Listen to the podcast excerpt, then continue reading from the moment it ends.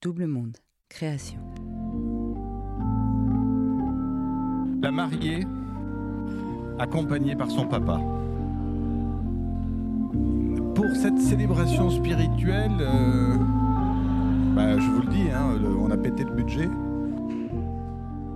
On a fait appel à, un homme, bah, un homme d'esprit, un homme de la spiritualité. Je vais vous demander d'accueillir le piètre Maurice.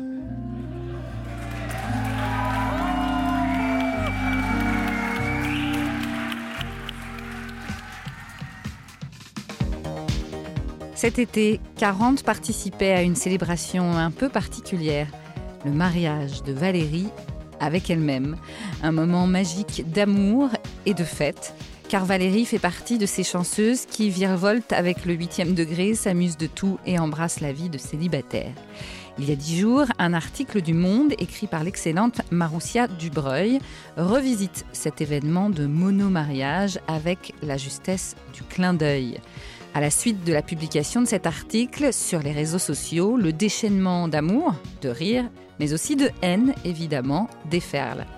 Alors, euh, juste pour le plaisir d'entendre l'humour et un regard différent sur la vie et la société, et non, comme certains qui n'ont pas lu l'article le croient, la folie psychiatrique, réécoutons Valérie nous raconter sa promesse de s'aimer pour l'éternité et dans la légèreté. Vous écoutez 40, le podcast sur la bascule que l'on peut vivre autour de la quarantaine se marier à soi-même, la tentation de la sologamie avec Valérie. Bonjour, je m'appelle Valérie, j'ai 40 ans et je vais vous raconter ce qui m'a mené à avoir un, événement un petit peu particulier justement pour fêter ces 40 ans. À la sortie du bac, quand j'ai eu 18 ans, j'ai commencé à travailler dans l'événementiel. J'ai fait de l'organisation de, soirées assez rapidement, d'abord pour, euh, pour le grand public, et puis ensuite, euh, très rapidement, j'ai commencé à commercialiser des espaces parisiens pour de l'événementiel entreprise et aussi des particuliers. Et à ce moment-là, donc c'était un petit peu le- les prémices de l'événementiel euh, à ce moment, euh, enfin de, l'événementiel euh, tel, qu'on le connaît aujourd'hui, où on peut faire des, événements un peu décalés, où on peut être dans des lieux un peu atypiques. Donc là, je, commercialisais des, boîtes de nuit et des restaurants, ce qui ne se faisait pas à l'époque. On allait vraiment, quand on voulait organiser des événements, dans des lieux très convenus et très classiques. Et donc là, l'idée, c'était de sortir un peu des sentiers battus et de proposer des choses un petit peu nouvelles aux gens. Donc dans l'absolu, c'était euh, déjà c'était euh, c'était une expérience décalée en soi pour les personnes qui venaient organiser leur événement. Euh, mais je me suis rendu compte quand je recevais notamment des personnes qui voulaient faire un mariage, qui avaient l'habitude d'aller avant dans des châteaux ou d'aller dans des lieux vraiment très très spécifiques qu'on a l'habitude de voir pour les mariages, que finalement, quand ils arrivaient dans un restaurant, je recevais un petit couple super sympa qui avait envie de faire une super fête pour ses amis et de prévoir plein d'animations hyper cool et de prévoir une super, euh, un, super, euh, super événement. Et puis, euh, se passait le deuxième rendez-vous où là arrivaient les quatre beaux-parents. Et on faisait un rendez-vous à 6 et d'un coup, plus rien n'avait le même sens qu'avant. Et, euh, les beaux-parents mettaient tous leur grain de sel et c'était euh, déjà c'était des, des engueulades assez, fréquentes. Et puis c'était aussi non, il faut inviter euh, le cousin, je sais pas quoi, que t'as pas vu depuis 10 ans, mais oui, mais c'est important, oui, mais machin t'a invité à son mariage, il faut qu'il soit là. Non, il y aura pas 50 personnes, il faut que du coup il y ait toute la famille, a mes invités, etc. Donc déjà, les parents payant une partie du mariage, du coup, avaient leur mot à dire sur les invités, sur ce qui devait se passer, etc. Et en plus, rajouter une petite dose de convention et de, respect des règles qui n'allaient pas toujours aux mariés, mais qui finissaient toujours par ne rien dire et par accepter les règles que leur imposaient leurs parents.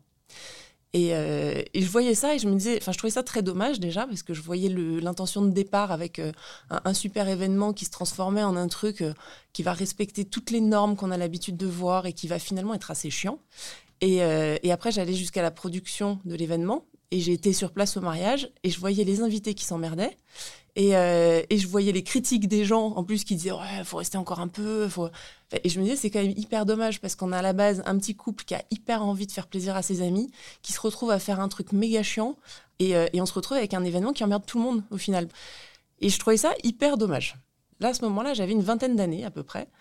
Et à 20 ans je me suis dit moi j'ai toujours voulu me marier dans l'absolu j'ai toujours voulu alors c'est là où ça devient drôle j'ai toujours voulu la robe blanche j'ai toujours voulu une bague et j'ai toujours voulu faire une super fête.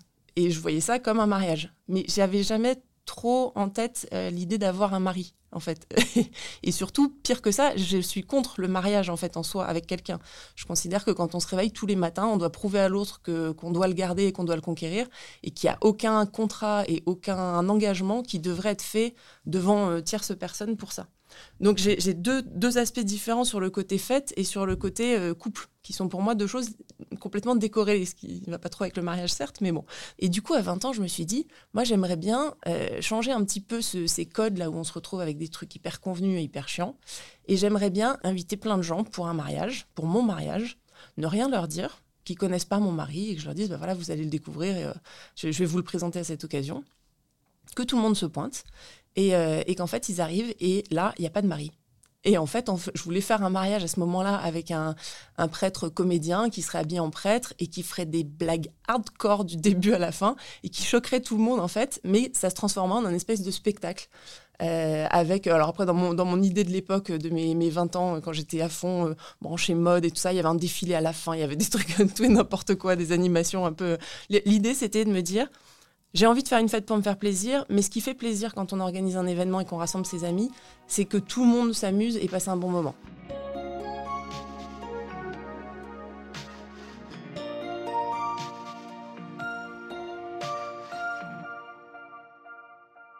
J'ai un, grand historique dans le n'importe quoi et un, passé un petit peu euh, tourné autour de ça. Euh, et je me suis rendu compte que c'était quelque chose qui, euh, qui, marchait quand même très très bien de ne pas avoir peur de faire n'importe quoi. Donc, euh, par exemple, avec mes amis, quand on, sortait, qu'on pouvait, on, picole, il est minuit, on se demande, on se pose une question sur un mot, souvent un mot complètement décalé, genre fist fucking ou, ce genre de choses. J'appelais l'Académie française et en fait, je demandais, est-ce que vous pourriez me donner la définition du mot et, avec le mot en question?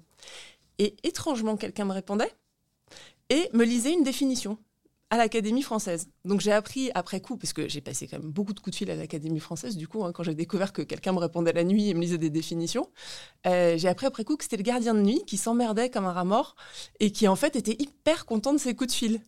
Donc j'ai appris ça un jour en décidant d'aller le voir. En fait, quand on parlait avec mes amis, on n'était pas très loin. On se dit, ah bah, l'académie est là, allons-y. Et on y va, on sonne, il fait, oh c'est vous, mais merci, c'est super cool. Moi je fais rien de la soirée, vous m'appelez, c'est génial, je me marre comme ça et tout. Et on a bu des verres avec lui et on a regardé un match de foot d'ailleurs avec lui à ce moment-là, dans l'accueil de l'Académie française. C'était absolument magique, un moment incroyable. Euh, une autre, c'est un, un pote qui déménage à Châteauroux euh, et, qui se retrouve euh, le jour de la fête de la musique tout seul et qui dit je sais pas quoi faire, Châteauroux, je connais rien, je connais personne, euh, je, ne crois pas qu'il y ait quoi que ce soit qui se passe et tout. Il nous appelle, il nous raconte ça au téléphone. Moi j'étais avec mes amis et je lui dis quitte pas, je lui passe quelqu'un d'autre et je prends mon téléphone et j'appelle le commissariat de Châteauroux. Et je leur dis, ouais, je voulais savoir, j'ai un pote qui sait pas où sortir, où est-ce qu'il y a du grabuge un peu, là, où est-ce qu'on vous appelle pour intervenir parce qu'il se passe des trucs et qu'il y a des concerts? Et les flics, en fait, ont rigolé et m'ont répondu. Du coup, j'ai repris mon pote, je dis, bah va là-bas, c'est vachement sympa. Et, du coup, il a passé une super soirée. il s'est vachement amusé. Donc finalement, il y, a plein de, cas de figure où je me disais, quand on ose aller un peu plus loin et dépasser le, le, truc de base, finalement, ça peut être très très drôle et on peut, on peut passer un très très bon moment.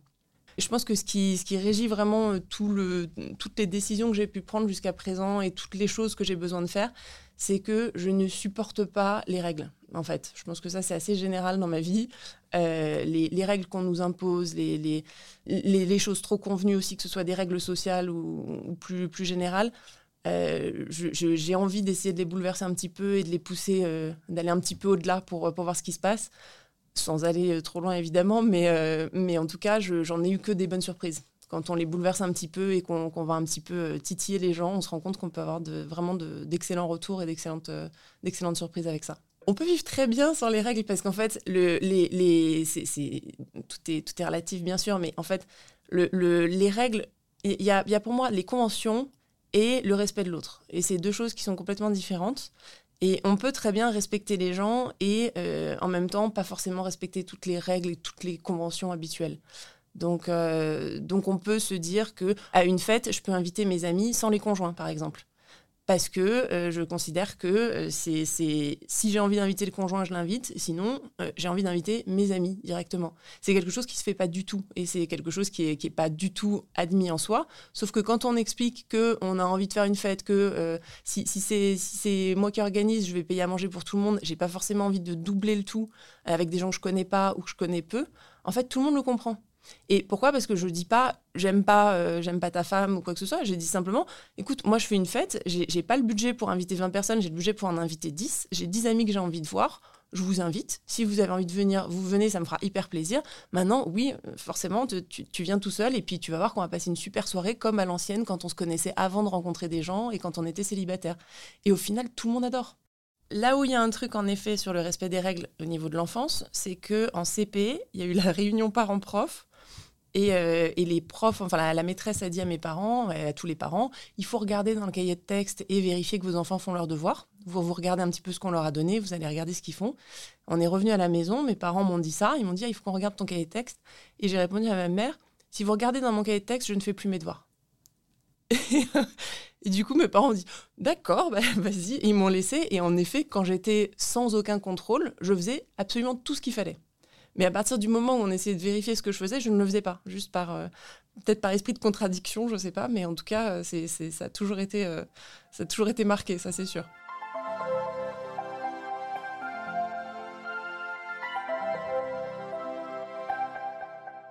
Le côté un peu décalé, je le vis dans tout, un peu tous les aspects de ma vie pendant, pendant quelques temps.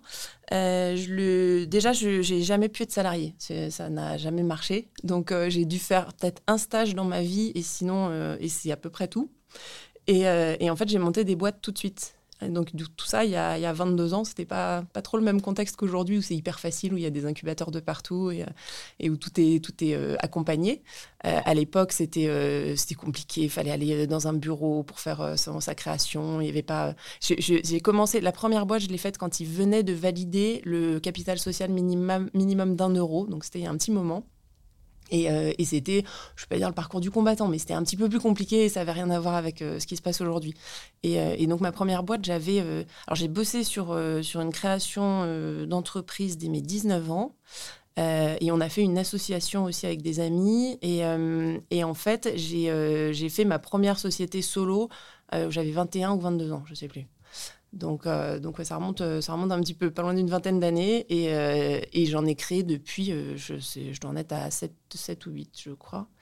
différentes sociétés, certaines que j'ai revendues, certaines que j'ai fermées, d'autres que j'ai arrêtées. Donc tout ça en parallèle de mes études. Et donc l'idée c'était de, c'était de me faire un petit peu d'argent, mais de travailler surtout à ma sauce et de faire ce que j'avais envie de faire en fait. Donc, euh, avant tout, donc, et surtout d'avoir personne qui me demandait de rendre des comptes.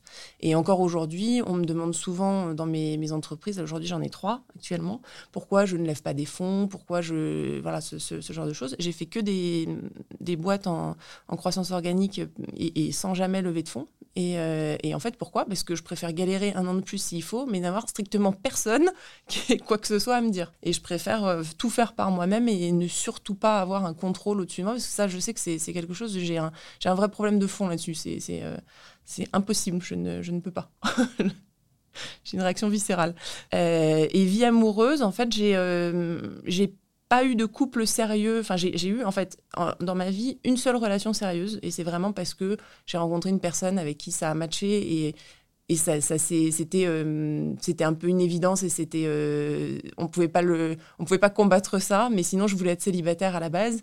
Euh, je le veux encore aujourd'hui. Je l'ai voulu avant je l'ai voulu après. Et j'ai plutôt voulu être être seule enfin pas, pas forcément seule avoir des histoires mais être être seule dans le dans mon appartement seule dans les contraintes de vie tout ça. En fait je je veux vraiment garder le, la main là-dessus et rester moi-même sans concession.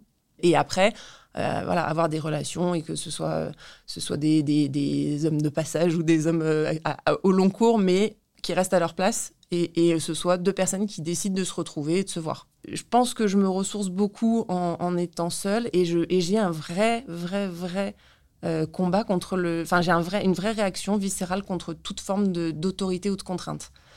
Euh, je ne sais pas vraiment à quoi ça remonte. C'est, Alors, quand, je suis allée à l'école, euh, quand j'avais deux ans, du coup, en première maternelle, donc ça remonte vraiment à longtemps, j'avais euh, une maîtresse qui, qui, foutait des baffes assez facilement.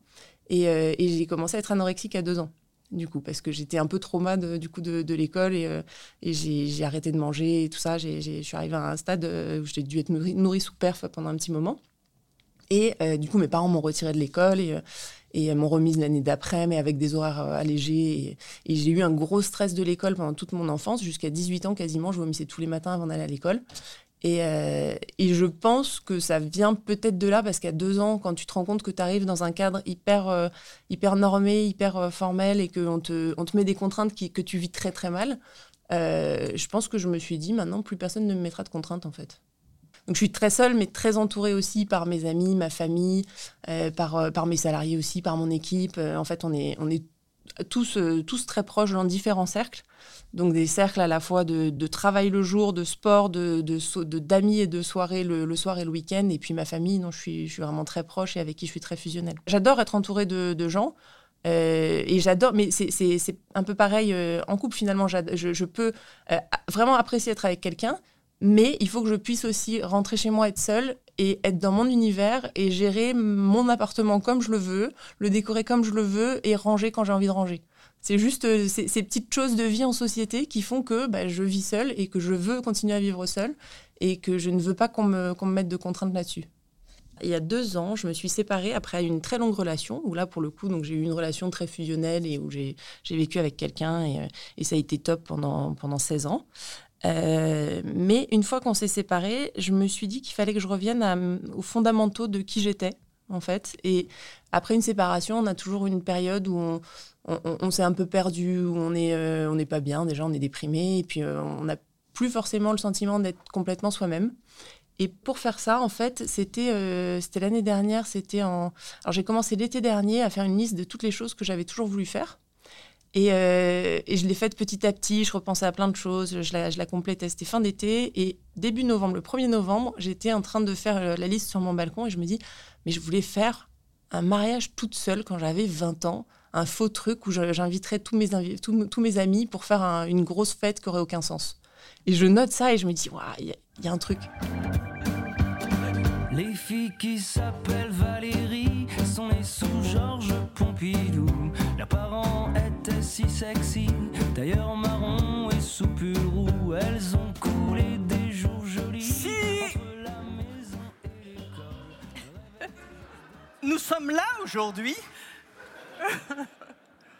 réunis autour de Valérie, c'est pour célébrer une union, celle de Val et de Rie. Une union rare puisqu'il s'agit de l'union d'une personne. Quand Valérie a pris contact avec moi et qu'elle m'a exposé son projet pour le moins atypique, j'ai tout de suite dit oui. Je pense personnellement que j'ai dit oui parce que j'étais persuadé que ce mariage n'aurait jamais lieu.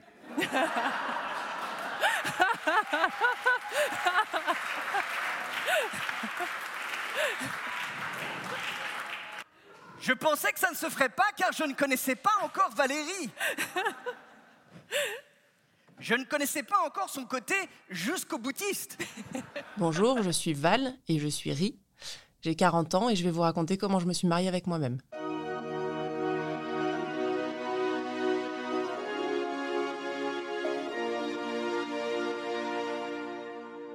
Donc j'étais en train de, faire une liste sur mon balcon de toutes les choses que j'avais toujours voulu faire. Et euh, dans cette liste, je me dis, j'ai toujours voulu me marier toute seule depuis que j'avais 20 ans et faire une fête complètement, euh, complètement déjantée. Et je repense à ça et je me dis, ah, c'est vrai qu'il y, a vraiment il y a un truc quand même derrière ça. C'est un truc qui, me, qui, a recommencé à me faire sourire juste à la seconde à, laquelle j'y ai pensé. J'ai appelé ma sœur qui, euh, qui tout de suite m'a dit c'est du génie, comme ma sœur me le dit à chaque fois parce qu'elle est toujours emballée par mes idées complètement délirantes. Donc, et, en fait, j'y pense et je me dis, donc j'avais cette idée, je voulais faire un mariage euh, où j'avais pas de mari et où j'invitais les gens et qu'ils étaient surpris parce qu'ils se disaient, oh là là, le mari l'a planté, oh la pauvre. Et ensuite, il y avait un prêtre qui faisait que des blagues hardcore, euh, c'était un comédien, mais personne ne le savait. Voilà, c'était un truc euh, un petit peu dans cet esprit-là. Et puis là, je me dis, j'ai 40 ans dans deux mois, j'avais cette idée-là, aujourd'hui, tout le monde sait que je suis célibataire. pourquoi ne pas faire un mariage avec moi-même officiel? Et pourquoi ne pas garder cette idée de fête complètement déjantée avec un comédien qui ferait que des blagues et qui ferait marrer tout le monde pendant tout le temps de la cérémonie, mais euh, du coup avec, euh, avec un, mariage officiel de Valérie. Donc moi, à ce moment-là, j'ai cette idée Val et Ri. Je me dis, j'ai la chance d'avoir un et dans mon nom, donc je peux faire le mariage de Val et le mariage de Ri ensemble.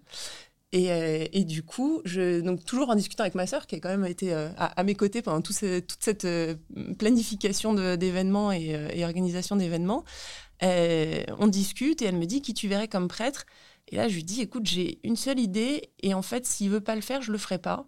C'est Maurice Barthélémy et je voudrais que ce soit lui et personne d'autre parce que je vois que lui en fait. Donc Maurice Barthélémy, c'était quelqu'un que j'ai toujours, toujours admiré, que j'ai toujours adoré. J'adorais les Robins des Bois. Euh, J'étais euh, très, très, très cliente de, de cet humour-là. Euh, et puis, j'ai suivi tous ces, tous films après et tout ce qu'il a pu faire. Et, euh, et c'est quelqu'un. Alors, à l'époque, je n'avais pas encore lu Fort comme un hypersensible, mais je savais qu'il était hypersensible. Et je m'étais dit. en fait, c'est vraiment un ressenti que je ne saurais pas expliquer plus que ça, mais je m'étais dit j'ai l'impression que déjà, je savais que lui serait parfait en termes d'humour, mais au-delà de ça, j'avais l'impression qu'en termes de personnalité, il y avait quelque chose derrière qui pourrait faire que ça matcherait vraiment bien. Donc j'avais ce ressenti qu'il fallait que ce soit Maurice, que ce soit personne d'autre, et que si lui ne voulait pas, ça servait à rien d'aller au-delà, en fait. Et euh, ma sœur me disait, mais essaye de trouver un petit comédien, un, mec pas connu qui, va, qui sera ravi de faire ça et tout. Je lui ai dit, non, franchement, c'est lui ou personne, et ce sera un signe. Je fonctionne un peu comme ça. Je me dis, si ça s'aligne, ça s'aligne. Si ça marche pas, bah, c'est pas grave, c'est qu'il fallait pas aller plus loin. Et du coup, évidemment, je ne le connaissais absolument pas. Donc, euh, je, le suivais sur Instagram et je me dis, ça coûte rien d'envoyer un message. Il doit en recevoir 600 par jour, mais c'est pas grave. Je lui envoie un message et je lui explique mon idée. Et je lui dis, je vais me marier toute seule. Voilà, je vois personne d'autre que vous pour être le prêtre. Euh, J'aimerais bien que ce soit vous et qu'on fasse une cérémonie complètement déjantée et. Et je me dis, il me répondra peut-être jamais, il me répondra peut-être dans une semaine en me disant, vous êtes un peu taré, voilà. Et en fait, dix minutes après, il me répond, j'adore l'idée. Donc là, je, reste scotché sur mon téléphone, je me dis, oh là là, je vais me marier toute seule avec Maurice Barthélémy. du coup, on commence à discuter un petit peu. Euh, de, de, points justement d'orga, de comment ça pourrait, ça pourrait se faire et tout ça. C'était un peu compliqué parce que lui pouvait pas prendre d'engagement longtemps avant. Euh, il a quand même beaucoup d'engagement à droite à gauche, donc c'était un peu compliqué de me donner une date, ce qui ne colle pas beaucoup quand même avec le concept de mariage où il faut prévenir tout le monde six mois avant. Donc, euh, donc là-dessus, c'était un peu encore, euh, encore un peu un pari. je laisse passer jusqu'au mois de janvier. Et, et, en janvier, en fait, je commence à me renseigner sur les salles. Il y avait un, un endroit où je voulais absolument le faire. En fait, j'ai eu cette idée tout d'un coup aussi. Euh, c'est une chapelle euh, qui, est, qui est à Rennes-Moulin dans, le, dans les Yvelines. Et, euh, je savais que c'était une, chapelle qui avait été rachetée par la mairie et qui, qui avait été retapée par la mairie. Et, je, connaissais assez bien cet endroit pour y être allé souvent pique-niquer dans le coin et, et pour, pour m'être promené par là-bas. Je trouvais ça très, très, très joli comme endroit. Et, et, en plus, je me suis dit, c'est peut-être, c'est la mairie qui le gère, c'est peut-être pas une grosse salle d'événementiel qui va être blindée sur trois ans, donc si ça se trouve, j'ai mes chances. Et je les appelle, et ils me disent, ben, on a une disponibilité le 3 juin. Et le 3 juin, c'était le jour des 45 ans de ma sœur. Donc je me dis, ma sœur a toujours voulu faire une fête pour son anniversaire.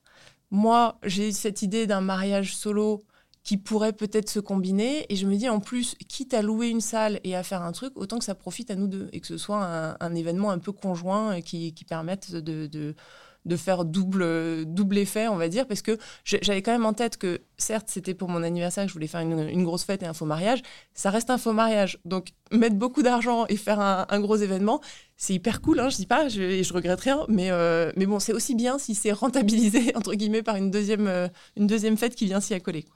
Donc, du coup, le, truc s'aligne encore une fois, et là, je, dis, je réécris à Maurice, je lui dis... Euh, je dis, écoute, le, 3 juin, je peux avoir une dispo. C'est, c'est, je vais le prendre, je vais le valider et je vais faire le pari que tu seras dispo parce que j'ai, pas. Là, on était en janvier, du coup, à 6 mois du truc, j'avais pas trop le choix.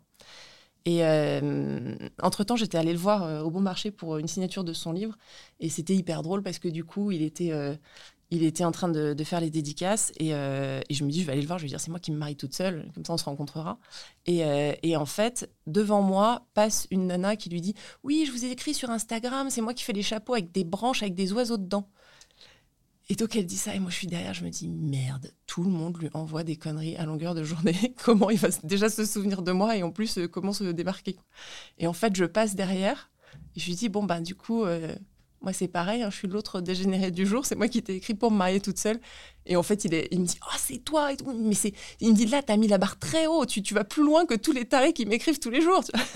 Donc j'étais super fière. Je me suis dit, ouf, je suis plus folle que les autres, tout va bien, l'honneur est sauf. Et, euh, et, du coup, on a, on a commencé à en discuter un petit peu plus et il m'a dit, écoute, je vais essayer de m'arranger pour te donner une réponse euh, très rapide. Et au final, 15 jours plus tard, il m'a confirmé, il m'a dit, je te valide ma présence et je n'annulerai pas, donc je serai là et je m'occupe de ton mariage. La raison principale pour laquelle j'ai décidé de m'épouser, c'est parce que je suis un petit peu comme l'enfant magique d'un womanizer et de Rocco Siffredi, avec un esprit déviant d'un scénariste qui devrait être en prison. Je me fais jouir comme personne. Et ça, on ne va pas se mentir, c'est ma principale motivation pour m'épouser aujourd'hui. Et si vous voulez mon avis, ça devrait être la principale motivation de toute personne pour s'unir avec qui que ce soit. Je commence à en parler du coup à tout le monde et à leur dire euh, bloquez votre date. Alors, Bon, les, gens me prennent pour une folle un petit peu, mais très honnêtement, j'en parle à mes amis et j'invite mes amis et mes amis me connaissent très bien.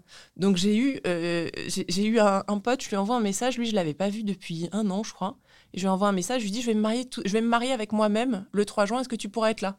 Et il me répond avec plaisir, c'est à quelle heure? même pas une question. Et c'était assez drôle parce que j'avais, différents types de réactions. J'avais euh, les gens qui me connaissaient et qui étaient oui, bien sûr, bah, elle se marie avec elle-même. quoi. Il y en a un à qui j'avais pas parlé pendant des années quasiment et, euh, et je le recontacte et je lui dis ah, ça fait hyper longtemps qu'on s'est pas vu. Je vais me marier, est-ce que tu pourras être là? Là, il me répond toi, tu te maries.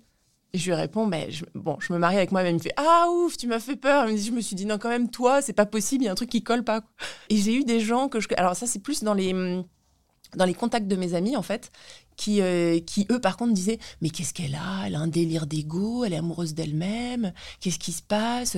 C'est alors Ou alors c'est une déclaration pour dire que euh, qu'elle veut toujours, euh, elle veut plus jamais être avec qui que ce soit, même en couple, mais qu'est-ce qui va se passer si elle rencontre quelqu'un? Enfin, C'était assez marrant, parce que les, gens, du coup, certains ont été hyper premier degré sur le sujet, sachant que moi, l'idée de ce mariage, c'est pas un mariage avec moi-même pour dire, pour proclamer au monde que je suis amoureuse de moi.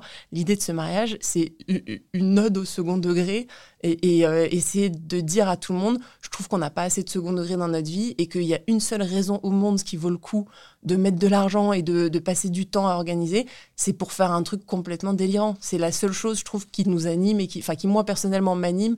Et, faire un truc pour que tout le monde se marre pendant toute une journée, ça, je trouve que ça vaut vraiment le coup. Et c'est la seule chose qui, qui, pour moi, vaut le coup, en fait.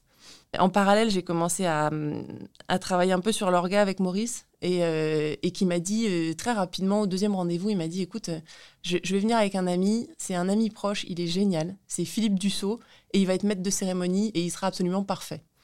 Et du coup, on a fait un rendez-vous tous les trois et, euh, et Philippe était au début très sérieux, il prenait des notes et tout. Il me dit D'accord, donc quel esprit tu veux? Moi, je vais faire le maître de cérémonie, je vais organiser les choses, donc j'installe les gens dans la chapelle.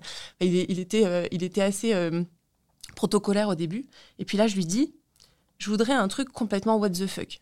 Son œil s'est éclairé, illuminé. Il s'est levé, il a posé ses feuilles, il a commencé à mimer des idées de malade. Et je me suis dit, mais ce mec est parfait, il est absolument parfait. Et le binôme des deux, mais c'était magique. Donc là, en fait, les, six mois de prépa au mariage, les quelques rendez-vous qu'on a fait pour les préparer, j'ai vécu des moments incroyables avec deux personnes que j'admirais, qui étaient hyper drôles et qui me faisaient des shows à chaque fois avec des idées sur mon mariage. Donc, truc encore plus fou, c'est que tu vas pas juste à un spectacle et tu, tu partages pas juste un verre avec des, des gens que tu admires et qui sont hyper drôles et qui sont géniaux. En plus, ils font ça pour un truc que tu as eu l'idée d'organiser et que tu vas faire vraiment. Donc c'était mais mythique. Honnêtement, j'ai passé six mois sur un nuage. Donc l'idée de tout ça, c'était quand même de faire un vrai mariage. C'est-à-dire que j'avais toujours voulu une robe blanche, donc je me suis dit, je vais me marier avec une robe blanche. Il n'y a pas de, pas de raison. Alors j'avais eu une petite idée au tout début quand même. C'était, euh, je m'étais dit, soit je fais une, une robe immonde, soit je fais une robe en crème chantilly, soit je fais des... Enfin j'avais eu deux, trois idées comme ça. Et puis Maurice me disait, mais non, mais prends, prends une vraie robe blanche. Fais pas... Euh, reste quand même dans le, dans le, le vrai fond du truc. Et puis, euh, et puis du coup, je me suis dit, c'est vrai que j'en avais toujours voulu. Et là, j'ai ressorti, c'est assez drôle d'ailleurs pour trouver ma robe, j'ai ressorti des, des, trucs de quand j'avais 18 ans, euh, où j'avais des photos de mode, de trucs qui me plaisaient, et j'avais repéré des robes de mariée. Euh, à ce moment, en fait, quand j'avais 18-20 ans et que j'avais eu cette idée de faux mariage. Et, j'ai regardé un peu les styles et tout ça. Et j'ai trouvé une robe, alors je trouve une robe pas de mariée, mais une robe de soirée blanche, longue, mais qui faisait très bien l'affaire, qui me permettait de ne pas dépenser trop. Parce que l'idée de tout ça, quand même, c'était aussi de, limiter un peu le budget qui était loin d'être. c'était pas quelque chose que j'ai prévu depuis 10 ans en mettant de côté pour ce, ce, meilleur jour de ma vie. Donc, donc il fallait que je trouve des, des astuces. Et du coup, j'ai trouvé une super robe, robe longue blanche je me suis fait faire une bague aussi. Pareil, j'avais toujours rêvé d'une bague en diamant.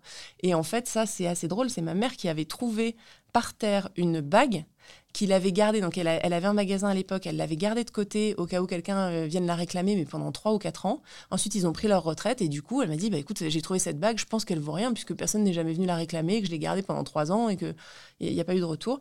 Et en fait, j'ai un ami qui, euh, euh, qui est expert en, en gémologie et qui, euh, qui, fait, qui travaille pour les bijoutiers et qui peut constituer des bijoux à la demande, sur mesure. Et je lui donne la bague et je lui dis Est-ce que, est que tu peux regarder? Tu me dis s'il y a quelque chose à, en récupérer ou pas. Et en fait, il regarde et il me dit Mais, mais c'est des diamants en fait sur la bague. Et, et, du coup, il m'a proposé, il m'a fait un, un dessin de, de, fou pour, en récupérant ces diamants pour me faire ma propre bague. Donc, euh, donc bague pareil qui m'a pas coûté grand chose et, euh, et qui mais qui me permet d'avoir euh, ma super bague de mariage. Donc, donc j'étais super contente. Et ma mère m'a aussi donné son sa bague de fiançailles. ça c'était un peu le, le, le, petit truc pour me dire bah voilà ma fille tu te maries. Elle m'a donné sa propre bague qu'elle ne pouvait plus mettre en fait, qui lui allait plus du tout et que, que moi j'ai récupéré au passage. Donc du coup j'avais deux bagues. Donc ça ce qui était assez marrant parce que comme je me marie à moi-même, du coup je suis deux. Donc j'ai deux bagues. Est-ce que quelqu'un veut, euh, en attendant que les alliances soient retrouvées, veut intervenir Oui, à peu près, il y a une Pour dire les raisons pour lesquelles elle s'oppose à ce mariage? Levez-vous, madame, venez ici, venez ici. Parce que c'est la Saint-Kévin. Et à la Saint-Kévin, tu mérites plutôt de taper une bonne grosse pine. Merci. Après après cette jolie euh, réflexion, hein, euh, qui nous amène assez haut hein, dans le niveau euh, culturel, et voilà, je vais appeler une enfant qui va venir avec. Alors la cérémonie, c'était franchement je pense que je pouvais pas rêver mieux. C'était, euh, ça a duré, euh, ça a duré assez longtemps au final, je crois quasiment 1h45. Euh, tout a été absolument magique. C'est, c'est, en fait, il y a eu beaucoup d'impro. j'en ai reparlé avec Maurice et Philippe parce qu'il y a certaines parties qui m'avaient pas dit avant. Donc, on, avait fait un déroulé, on avait, on avait le conducteur et tout ça, mais il y a eu beaucoup de surprises parce qu'en fait, euh, en fait, déjà, il voulait laisser des, parties où il me disait ça, on te dit pas ce qu'on va dire et ce qu'on va faire parce que ce sera la surprise sur le moment. Et puis, euh, et puis en parallèle, il y a eu beaucoup d'impro aussi euh, en débrief, on, s'en est rendu compte. Donc, donc Maurice est arrivé aussi sur scène, il s'est éclaté en faisant tout tomber par terre pour, pour dire bonjour à tout le monde. Il a explosé le truc, fait tomber le pupitre et tout. C'était exceptionnel, la fou rire générale. Euh, il y a eu beaucoup de, trucs comme ça. Philippe interagissait aussi beaucoup avec le public. Donc, euh, donc il faisait se lever, s'asseoir les gens. Il, il, râlait, il faisait, euh, il faisait genre le, mec vraiment un peu énervé par moment par, les invités qui n'étaient pas, qui étaient pas sages, qui faisaient pas ce qu'ils voulaient. On picolait tous hein, pendant la cérémonie aussi, parce que ça, je m'étais dit, c'est vrai que c'est chiant dans les mariages. En fait, on est coincé à l'église, on peut pas boire un coup et ça dure deux heures. Donc là, en fait, il y avait des serveuses qui passaient et qui nous resservaient pendant la cérémonie. Du coup, tout le monde était complètement déchiré, je pense, à la fin. Moi, j'avais réécrit des chants d'église de façon totalement hérétique, il faut bien le reconnaître. Et on a chanté tous ensemble avec une chorale. Il y avait, d'ailleurs, c'est marrant parce qu'il y avait, il y avait des amis athées, mais aussi des amis qui sont très croyants et qui, qui sont, euh, qui sont de, différentes religions. Il y avait toutes les religions qui étaient représentées. Et, euh, et tout le monde était dans le même esprit de juste se marrer et d'accepter ce second degré et de comprendre que c'était vraiment euh, un on, a envie de faire un grand n'importe quoi. Et il y a eu des moments d'émotion. Alors ça, euh, c'est assez marrant parce qu'au départ, moi, j'étais partie sur que du n'importe quoi. Et Maurice m'a dit, non, en fait, il te faut des moments d'émotion. Il faut que tu aies une combinaison de, tout ça. Tu peux pas... Euh, tu peux pas rester sans émotion et, la clé, c'est là où, c'est génial de bosser avec des professionnels aussi, c'est qu'ils ils remettent aussi dans le droit chemin quand on, on s'égare un peu. Moi, au départ, je voulais faire des références à plein de trucs avec des blagues dans tous les sens. Euh, c'était hyper drôle à écrire et à imaginer, ça aurait pas marché du tout en réalité. Et du coup, avec ce côté, bah oui, touchant forcément, parce que déjà, je, remercie tous mes amis justement d'avoir joué le jeu, d'être venus, de s'être prêtés à ce, jeu-là. Euh, beaucoup se sont déguisés, il y a eu des, oppositions au mariage hyper drôles, il y a eu plein de trucs. J'avais une chorale avec six personnes aussi euh, qui savaient pas du tout chanter, c'était absolument génial. En fait, il y, avait, plein de trucs comme ça où les gens n'ont pas hésité à, y aller vraiment les yeux fermés et à se dire bon ben allez, c'est un moment qu'on va passer comme ça. Et tout le monde m'a dit qu'ils ont passé un moment totalement hors du temps et complètement décalé et, que ça faisait beaucoup de bien aussi au, moral. Alors, il y a une journaliste du Monde aussi qui est venue et, qui est venue avec une photographe pour faire un reportage sur le, phénomène de société du mariage seul. Donc, euh, donc après, alors parce qu'apparemment ça, se fait de plus en plus. Donc ça c'est quelque chose que j'ai découvert aussi en, préparant le mariage, parce que plein de gens m'envoyaient des articles, des, liens Instagram vers des, des, des, infos là-dessus. Euh, en fait, il y a apparemment de plus en plus de gens qui se marient tout seuls parce que ils considèrent qu'ils ont passé, enfin ils avaient toujours eu envie de se marier et que du coup ils vont faire leur mariage. Donc c'est pas forcément la, même démarche que celle que j'ai eue, parce que moi, mon, ma démarche de fond, c'était vraiment le second degré et c'était vraiment le n'importe quoi. C'était ce que je voulais euh, et c'était vraiment ce que je voulais mettre en avant. Euh, après, très bien si, euh, si les gens font ça.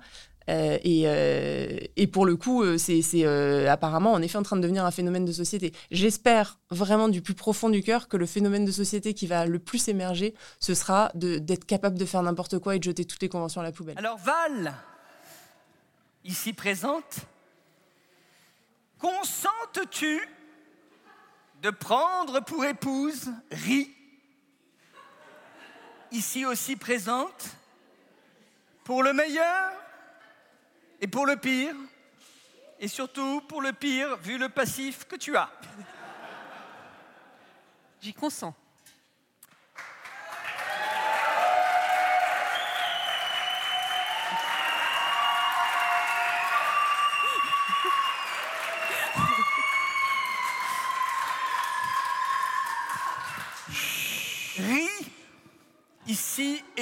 Présente, consentes-tu de prendre pour épouse Val, de la chérir, de la protéger, de l'aimer pour le restant de tes jours? J'y consens. Alors les réactions après coup euh, sont assez variées et sont, très touchantes aussi et, euh, assez géniales. C'est que déjà j'ai euh, j'ai plein de gens qui m'ont dit merci, tu nous as remonté le moral. Euh, les nouvelles sont nulles. Là, certains peuvent avoir des problèmes euh, perso, des problèmes de santé ou quoi que ce soit. Ils m'ont dit, franchement, ça m'a boosté pendant plusieurs jours, voire euh, plusieurs semaines. C'était génial et c'était top. J'ai eu des retours de, de plein de filles qui étaient là et qui m'ont dit que elles avaient l'impression que du coup j'avais un, un, rôle de j'étais devenue un peu un, un modèle dans l'indépendance et dans l'autonomie et tout ça ce qui est marrant parce que encore une fois, c'était pas le, discours de base, mais enfin, c'était pas mon intention, on va dire. Mais très bien aussi si ça permet ça. Et je, ça m'a ça m'a touché aussi d'entendre ça. Et puis, euh, et puis des gens qui m'ont dit que juste faire la fête comme ça avec tout le monde, ça avait été génial et qu'ils s'étaient rendu compte. En fait, le, le truc qui m'a le plus touché, c'était quand on m'a dit tu réussi à créer une communauté qui faisait que on connaissait, on pouvait venir et connaître personne et parler à n'importe qui et que tout se passe super bien parce que tout le monde était dans la même dynamique et que tout a, tout a roulé pour tout le monde. Et ce qui est rarement le cas quand même en général dans les mariages, justement parce qu'il y a toujours des frictions, des gens qui s'entendent un peu moins, des gens qui sont plus critiques, etc. Et là, pour le coup, on était... Euh, on était complètement dénué de ce, cet esprit euh, un peu, euh, un peu parfois mauvais esprit. Et, euh, et, du coup, tout le monde étant dans la, dans la même démarche dans la même dynamique, ça a vachement bien roulé pour tout le monde. Quoi. C'était une fête de, de, 40 ans qui n'a rien de, qui n'a aucune reconnaissance officielle en termes de mariage ou quoi que ce soit. Euh, après, il y a eu quand même un effet sur moi. Je me suis rendu compte.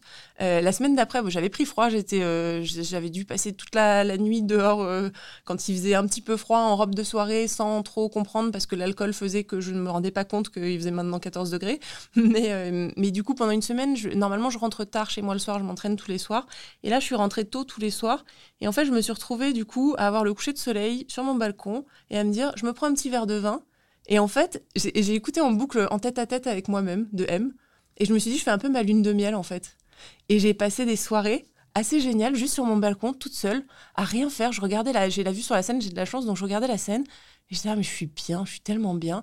Et, ça, m'a fait un bien fou. Et c'était, euh, c'est assez marrant parce que je pense que c'est l'effet mariage en fait. Vous venez d'écouter 40. Ce podcast est produit par Double Monde Création. Merci à Adrien Stiefel pour le montage, à Sébastien Ossona pour la musique. Réalisation et narration, Marjorie Murphy.